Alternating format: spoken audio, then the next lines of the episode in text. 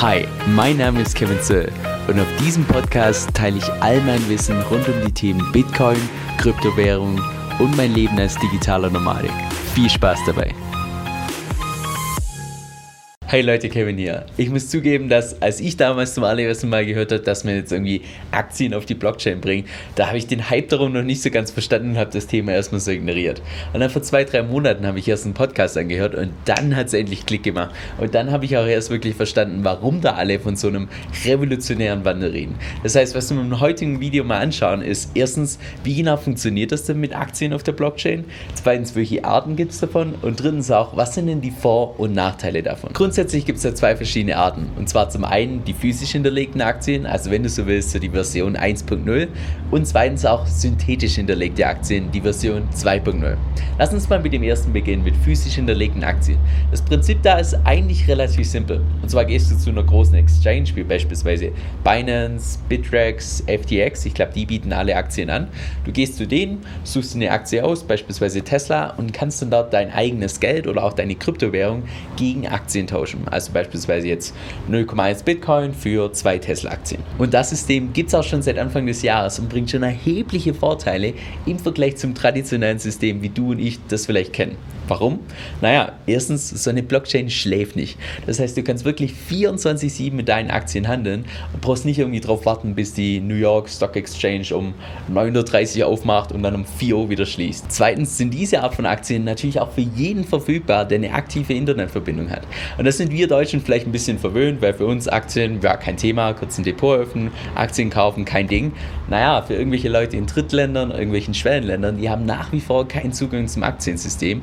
Aber jetzt durch die Blockchain brauchen die tatsächlich nur noch eine Internetverbindung und jeder kann weltweit jegliche Aktien miteinander handeln. Drittens, weil du da keine echte Aktie kaufst, sondern im Prinzip nur ein Token, wo die Aktie hinterlegt ist, bedeutet das auch gleichzeitig, dass du eine Aktie in ganz viele verschiedene kleine Tokens unterteilen kannst. Das heißt, zum aller, allerersten Mal ist es möglich, dass du Aktien kaufst und nicht eine ganze Aktie kaufen musst, sondern auch beispielsweise 0,1 Aktien kaufen kannst. Und das bedeutet wiederum, beispielsweise ein Unternehmen wie Berkshire Hathaway, Hathaway, wo derzeit eine einzige Aktie 350.000 kostet. Naja, wenn du die, das Geld damals nicht hattest, dann konntest du dich auch nicht beteiligen. Heutzutage mit tokenisierten Aktien kein Ding. Tue ich mal kurz 10 Euro in Berkshire Hathaway investieren. Oder das heißt genauso auch, wenn du am Monatsende noch 10 Euro übrig hast, ja, kein Thema, pack mir 1 Euro in Google, 1 Euro in Facebook, 1 Euro in Tesla und so weiter. Und der vierte große Vorteil, dass du dann tatsächlich alles, was mit Finanzen zu tun hat, auf einer App haben kannst. Denn dieses Prinzip von der Tokenisierung lässt sich nicht nur auf Einzelaktien anwenden, sondern du kannst natürlich auch ETFs tokenisieren, irgendwelche Edelmetalle, Immobilien, Cash und sonstige jegliche andere Anlageklasse. Es gibt allerdings ein großes Problem bei diesen physisch hinterlegten Aktien auf der Blockchain. Und zwar, dass du da immer noch auf eine dritte Partei angewiesen bist. Und das bedeutet wiederum auch, dass du erstens der Partei tatsächlich vertrauen musst, dass die auch wirklich eine Aktie hinterlegen und nicht nur sagen, dass sie das tun. Zweitens könnten die in der Theorie auch jederzeit deinen Account blockieren, sodass du keinen Zugriff mehr auf deine Finanzen hast.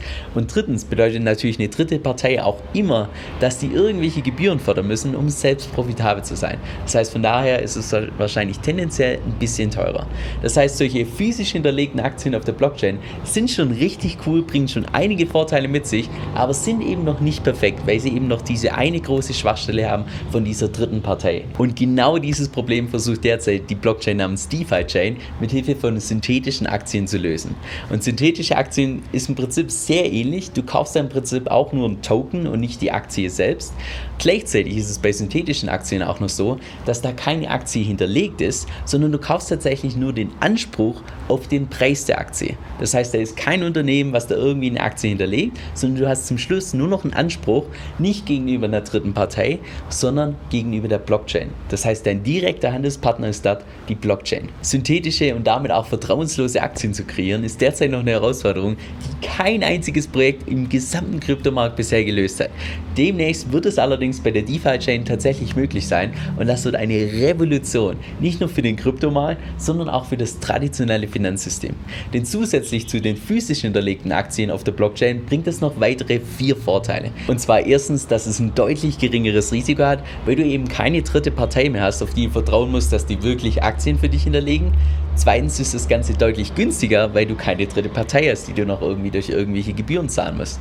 Drittens heißt es auch, dass du komplett frei bist. Niemand kann dich blockieren, solange du eine Internetverbindung hast, bist du jederzeit startklar. Und viertens ist das Ganze auch regulatorisch viel einfacher, da du ja keine echten Aktien irgendwie handelst oder auch keine echten Aktien hinterlegt sind, sondern was du eigentlich nur tust, ist, dass du irgendwelche Einsen und Nullen miteinander tradest. Das Ganze hat allerdings auch zwei Nachteile. Und zwar erstens hast du mit solchen synthetischen Aktien, also unechten Aktien, natürlich auch kein Stimmrecht. Logisch. Was jetzt auch meiner Meinung nach für irgendwelche Normales jetzt nicht so ein großes Ding ist.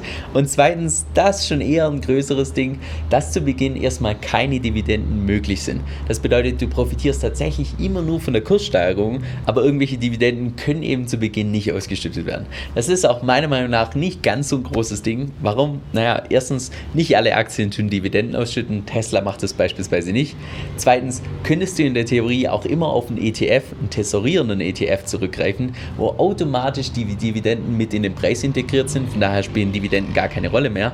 Und drittens wird es natürlich auch in Zukunft so sein, dass du Dividenden mit in den Code integriert, sodass es dann wahrscheinlich so aussieht, dass du neben der Aktie auch zusätzlich noch den Preisanspruch für mögliche Dividenden hast. Zugegeben, das Ganze hört sich derzeit noch richtig kompliziert an. Und das liegt eben größtenteils daran, dass wir da wirklich noch ganz am Anfang sind von so einer revolutionären Entwicklung, die noch kommen wird.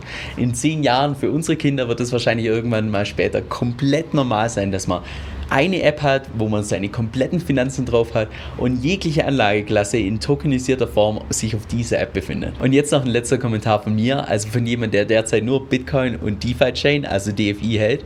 Was glaubst du wohl wird mit dem Preis von DFI passieren, wenn die als allererster im gesamten Kryptomarkt synthetische Aktien ermöglichen? Also, hm.